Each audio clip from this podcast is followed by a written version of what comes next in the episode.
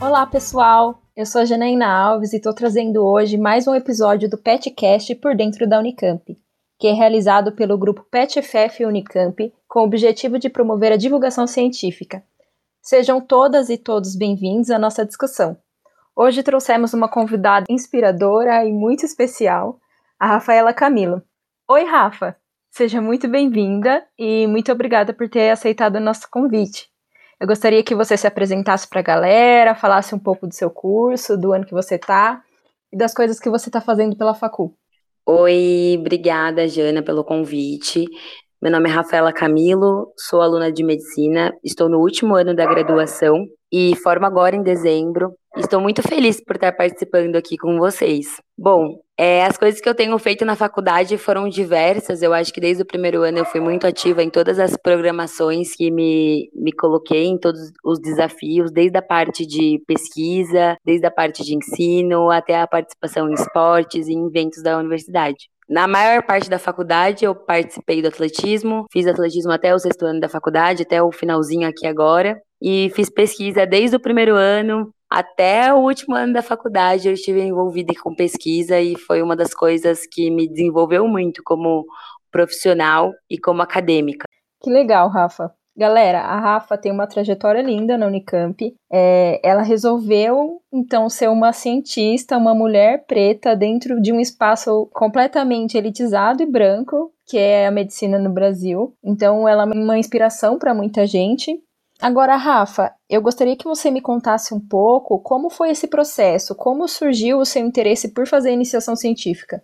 Bom, para quem ainda não conhece, eu fiz o Profis antes de fazer medicina. E no Profis, que é um programa de formação interdisciplinar superior, a gente é obrigado a, a, a, participar de uma iniciação científica, então a ter um projeto. E lá foi o meu primeiro contato com a pesquisa. Na época, eu era muito interessada pela parte das exatas, de física, então eu acabei fazendo uma iniciação em física nuclear e foi feita uma revisão sistemática sobre física nuclear. Então foi a primeira pesquisa que eu fiz foi no Profis e eu amava muito todo aquela, aquele processo de, de ler bastante, porque eu fazia uma revisão, né? Então você tem que ler bastante artigo e juntar tudo isso num, num artigo único para falar sobre o assunto. Aí, no primeiro ano da faculdade, a gente também tem uma matéria que acaba nos aproximando da pesquisa. Na época, eu fiz uma, uma iniciação sobre epigenética, no departamento de biologia da, da Unicamp.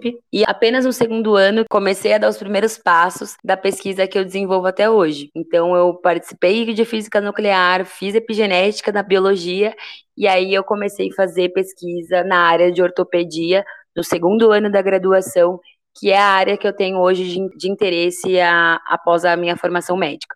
Nossa, que incrível! Só assunto difícil, em física nuclear, epigenética e agora com um tema super complexo também, né? Que o tema da Rafa, é, só para situar vocês, a influência do esporte paralímpico na incidência de osteoartrite de cotovelo no paciente lesado medular. Uau, que tema, hein? Rafa, conta pra gente o porquê que você escolheu esse tema. O que, que te levou a elaborar esse tema?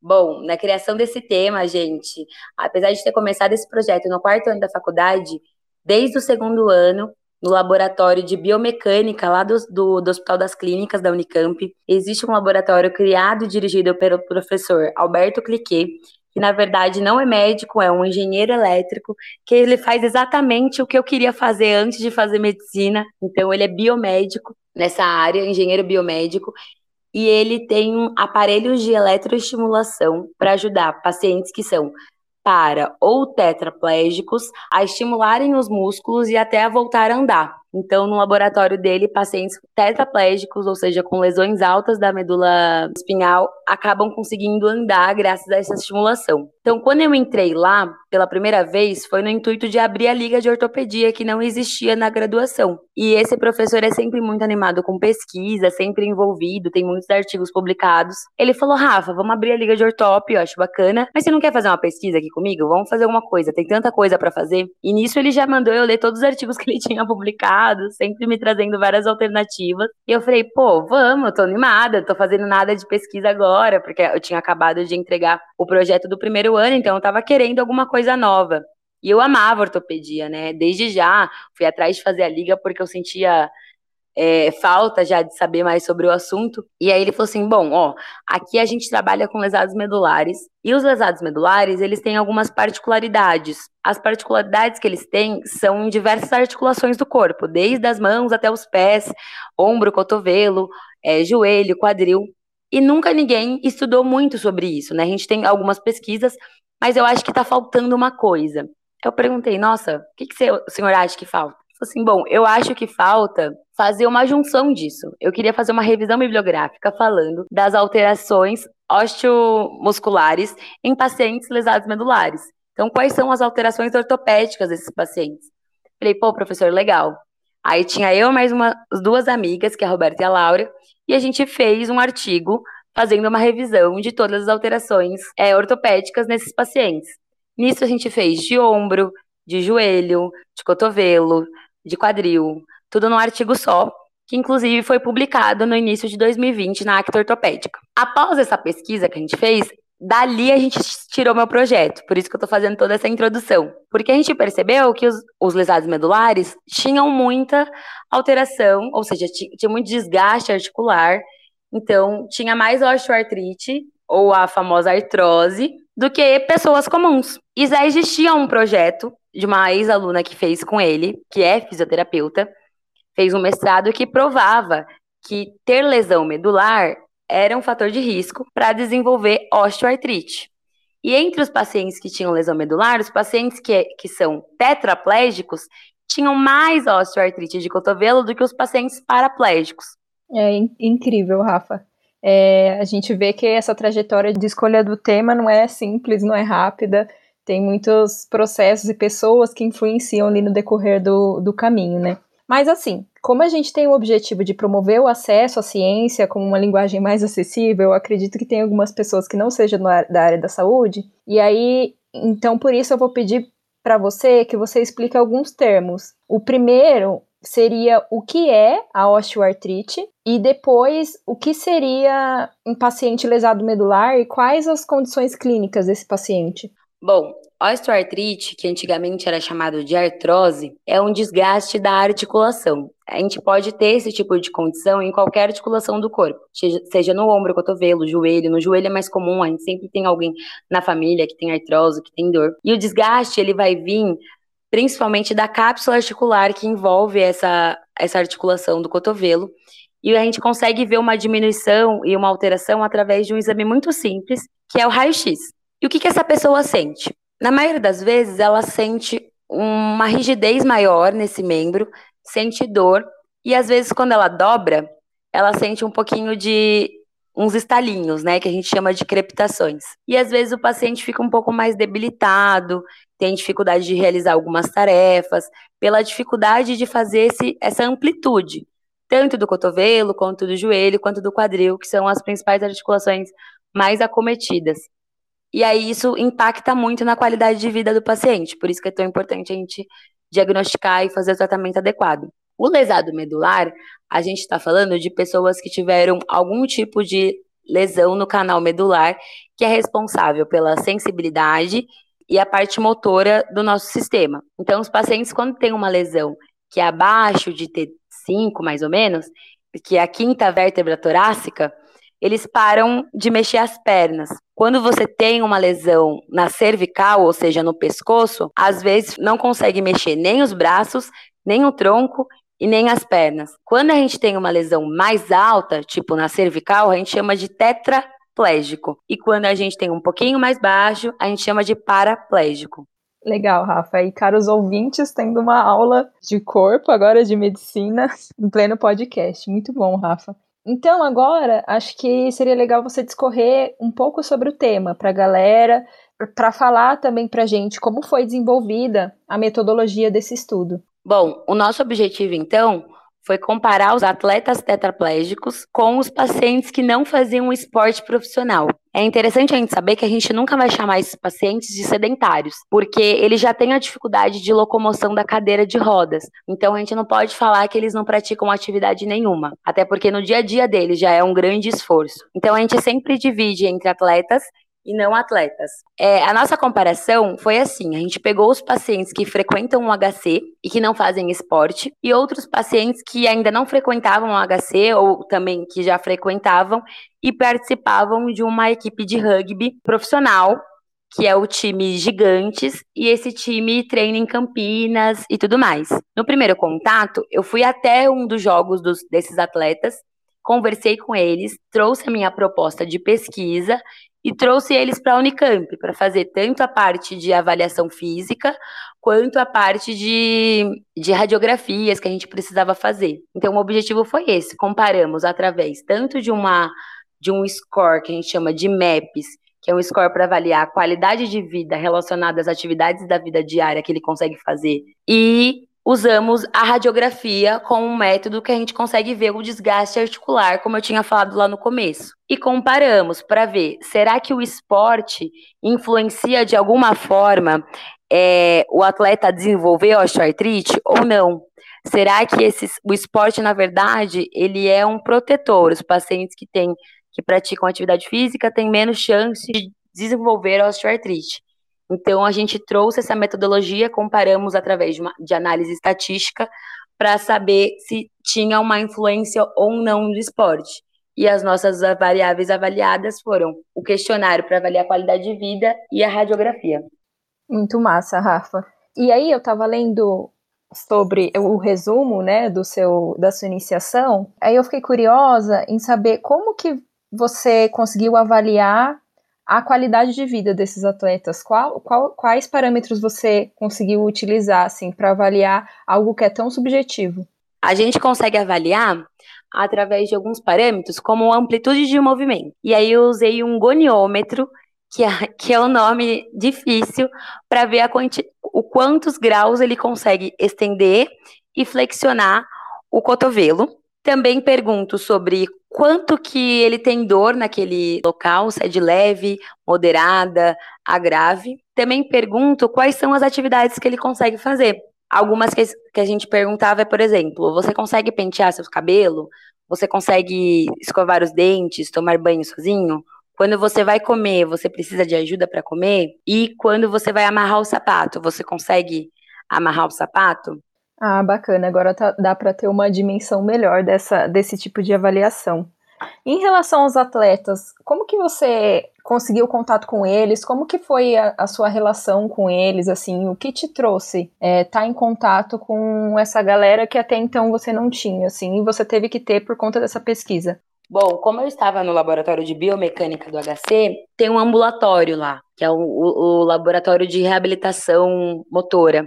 E um dos pacientes desse ambulatório, que fazia estimulação elétrica, participa de um time de rugby. E aí eu precisava de mais atletas, que é muito difícil a gente conseguir atletas que sejam tetraplégicos e que sejam homens e que seja de 25 a 50 anos, que foram alguns dos critérios da minha pesquisa, que eu falei, cara, eu preciso fazer uma pesquisa assim, apresentei a, a pesquisa para ele, a ideia, falei para ele também que qualquer alteração que a gente encontrasse no exame, qualquer ajuda, a gente tinha um ambulatório de ombro e cotovelo do HC disponível também para eles, e pedi para ele me falar quais, quais eram os horários dos jogos, quais dias da semana que tinha, para eu conseguir ir lá em um dos jogos e conversar com esses atletas. Então foi através de um dos pacientes do HC que, que me abriu essas portas. É, que bom. Contatos, né? Contatos são importantes durante a graduação. Rafa, sobre a pesquisa mesmo, mais para o final dela, quais resultados que, que foram encontrados assim sobre é, é, nessa iniciação? O que, que trouxe de resultado esse estudo que você fez com esses atletas? Bom, no final da pesquisa entrou uma pandemia no meio do caminho. Então, no comecinho, quando eu comecei a trazer alguns atletas para o HC, a gente teve bastante perda do número de participantes da pesquisa, porque as pessoas não queriam pisar no HC por causa da pandemia e com certeza era estávamos vivendo uma época que acho que nem eu queria pisar no HC por causa da pandemia, porque estavam com muitos aflitos, com muitos medos e com toda razão esses, esses pacientes têm. Então a gente teve um número reduzido de participantes, mas tendo a quantidade de participantes que a gente teve, a gente percebeu que os pacientes que são atletas têm uma maior qualidade de vida do que os pacientes que não são atletas. Isso foi um dos principais pontos da pesquisa, porque saiu estourado, assim, o quão a mais eles tinham de qualidade de vida. Mas a gente percebeu também que a questão da osteoartrite era meio que igual. Mas o, que, o mais importante que eu quero trazer é que 90% então desses atletas que participaram da pesquisa, sendo atleta ou não atleta, tinha osteoartrite na radiografia identificada. Então, alguns nem tinham dor ainda, mas a gente já conseguiu ver uma alteração se formando no cotovelo, um desgaste importante causado pela própria condição do paciente, de acabar fazendo uma força maior no cotovelo para fazer o transporte, para tocar a cadeira de rodas, para sair dela. Então acaba sobrecarregando o cotovelo algumas funções que eles não são criados para isso, né? Então a gente acaba desgastando mais pela força que a gente coloca nele. Então não teve uma alteração de osteoartrite, então teve mais atletas ou menos atletas, mas a gente conseguiu perceber que os atletas têm uma maior qualidade de vida, ou seja, por causa do esporte, eles conseguem é, ter melhor desenvolvimento nas atividades diárias. Então, consegue comer melhor sozinho, amarrar o tênis com mais tranquilidade, porque a gente sabe hoje que a, a estimulação do músculo, tanto no esporte como neuroestimulação, é capaz de melhorar as atividades diárias. Então, consegue conseguir pegar melhor no copo, no garfo, na escova de dente. Então, o esporte começa a vir aí como uma alternativa para que os pacientes que tenham essa, condi essa condição de tetraplegia ou paraplegia para melhorar a qualidade de vida deles. E tem crescido cada vez mais as pesquisas nessa área, que ainda temos poucas, né? Essa é a pesquisa que eu fiz, não existe nenhuma pesquisa que tenha feito essa comparação ainda. Mas eu espero que novas pesquisas a partir disso possam vir e a gente consiga enfatizar mais a importância do esporte nesses pacientes. É muito legal porque essa sua iniciação científica ela conversa muito com o projeto da PetFef, né? Que tem junto é, vários cursos, tem educação física, tem medicina, tem o pessoal das artes. Então é bem legal é, como você conseguiu sair da prática médico-centrada, assim, e pensar nos pacientes em outras esferas e englobar o esporte, que com certeza já faz parte da sua vida desde o início da graduação por, por conta do atletismo, né?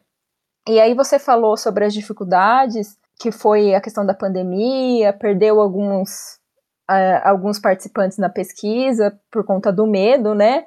Que todos nós passamos nesse período.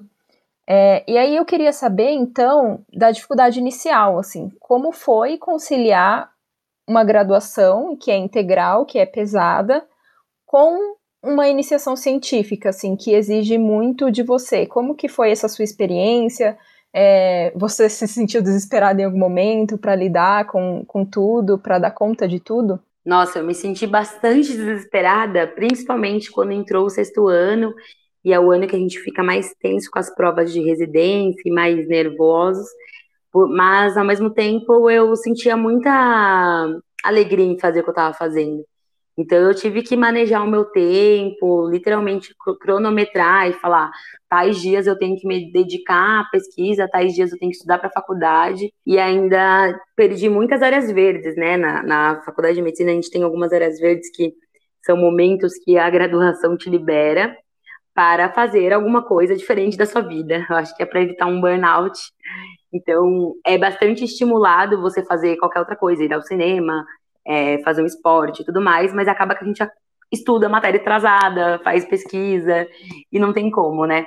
Então eu aproveitava bastante essas áreas verdes. Algum dia que eu entrava mais cedo, eu estava lá no ambulatório. Eu já pedi alguns sábados para precisar, precisar ir até esses pacientes. Então eu tive um sofrimento aí envolvido, mas aí eu consegui uma bolsa pesquisa, então o que me dava um estímulo, né, para continuar e não perder esse projeto. Mas foi difícil. Quando eu entreguei esse projeto, eu acho que eu senti um, um grande peso saindo das minhas costas, uma, uma alegria e um orgulho que senti de ter concluído, mas foi um alívio gigante, assim, quando eu terminei, falei, nossa, que bom, né, que deu certo.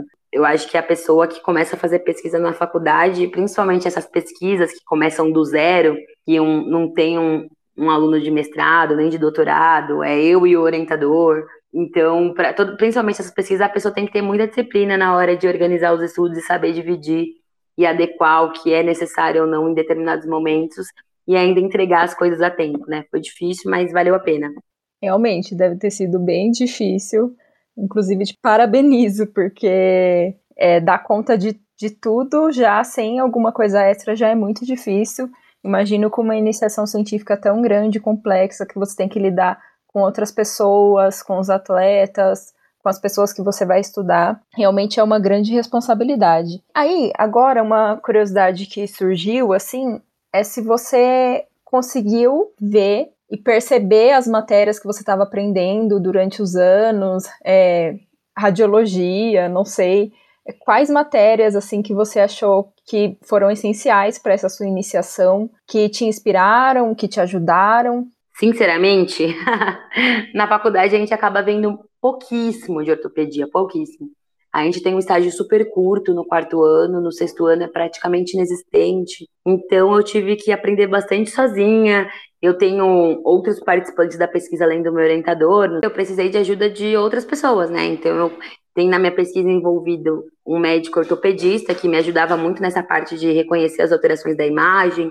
Então foi ele que me ajudou a estudar, a trazer novas coisas, porque o meu orientador ele não era médico, então ficou aquela coisa de tinha informações que ele não sabia me dar, tipo analisar um raio-x com excelência, não era da área dele, então eu precisei de outras pessoas envolvidas na pesquisa. Mas da graduação, eu senti que eu aprendi muito pouco, porque a gente realmente não é muito específico e, e tecnicamente para a formação de um médico generalista, os detalhes que eu aprendi fazendo essa pesquisa não são necessários, mas eu considero muito importante uma matéria que eu tive no Profis, que foi a produção e interpretação de textos acadêmicos que a gente tem no primeiro e no segundo semestre do, do primeiro ano de Profis, que eu achei que foi assim essencial. Lá a gente aprende a montar uma introdução, a fazer uma metodologia, a fazer uma, o, o texto, resultados, conclusão, é, bibliografia. Então, para mim, essa disciplina foi muito importante porque ela foi envolvente, foi difícil, teve ali um esforço, sabe, me desafiou. E dali, até o final da graduação, eu sei que aproveitei cada detalhe de uma coisa que eu tive há cinco anos. Então, se não fosse isso, eu acho que eu não estaria tão envolvida e tão interessada em fazer algo que me ensinaram um pouco mais devagar, sabe? Até teve uma disciplina parecida na graduação, mas eu não sei o quanto que isso ajuda muito. Eu acho que me aperfeiçoou um pouco mais, mas eu acho que se eu não tivesse tido essa base do Profis, eu não teria usufruído tão bem da, dessa disciplina. Então, acho que, que essa base do Profis me ajudou bastante. E a graduação, depois do, dessa disciplina que tem no primeiro ano da MED, não teve praticamente nada depois de velha que eu tenha aprendido, sabe? Foi na base da raça mesmo. Legal, é legal ver como a nossa trajetória acadêmica ela inicia bem antes, né? Ainda mais para a galera do Profis, que é uma baita oportunidade que a Unicamp traz, né, para os alunos da região. E é bem legal ver como isso integra depois na, na formação, na, na trajetória acadêmica, assim. Então, Rafa, eu queria saber o que que essa iniciação científica acrescentou assim para você de valores, de jornada acadêmica, de contatos, do que você poderia ver assim nesse universo, assim, o que expandiu para você, o que acrescentou e que você acha válido falar pra gente? Nossa, eu acho que isso me amadureceu de uma maneira assim inacreditável. Quando eu vejo hoje, eu percebo o quanto que eu mudei, sabe? Tanto na parte de produzir o texto mesmo, de sentar e escrever, quanto no relacionamento interpessoal. Então, eu vejo que eu tive que aprender muito a conversar com o paciente, como apresentar a pesquisa para alguém, como convencer alguém a participar da sua pesquisa e agir dentro da ética, né, que, que nos é cobrada sempre, claro, e ao mesmo tempo chamar outras pessoas para participar da sua pesquisa, desenvolver um trabalho em equipe. Eu acho que em todos esses aspectos eu cresci. Que incrível, que incrível. Muito bom. Então, é, eu acho que é isso, né? Eu agradeço de coração, assim, é, por você ter vindo aqui falar um pouco. Eu sei que não dá pelo tempo que a gente tem, a gente não consegue aprofundar muito, né, nas questões, e até acho que é meio difícil para os ouvintes conseguirem entender, mas só de ter você aqui, de ter uma inspiração, de trazer essa divulgação científica com uma linguagem mais acessível para a gente já é incrível. Gostaria muito de agradecer sua presença aqui, todo o seu conhecimento. Dá para ver que você cresceu muito realmente, que você é, absorver o máximo de conhecimento. Espero que essa sua iniciação ajude muito na sua residência. E a gente agradece muito a sua presença aqui. Estou muito feliz por você ter vindo. Muito obrigada pela oportunidade. Eu espero que os ouvintes estejam ainda mais interessados em fazer uma iniciação científica, porque o Brasil precisa muito de pesquisadores que tenham vontade, que queiram descobrir, que queiram fazer algo para ajudar a comunidade. Eu acho que é isso que a gente mais precisa. E, novamente, muito obrigada. Fiquei muito feliz de ter participado e falado um pouquinho mais de algo que me traz tanta alegria. Valeu, Rafa. Eu também gostaria de agradecer, né, fazer um agradecimento especial aos nossos ouvintes. É, fiquem ligados na plataforma para os próximos episódios e até mais.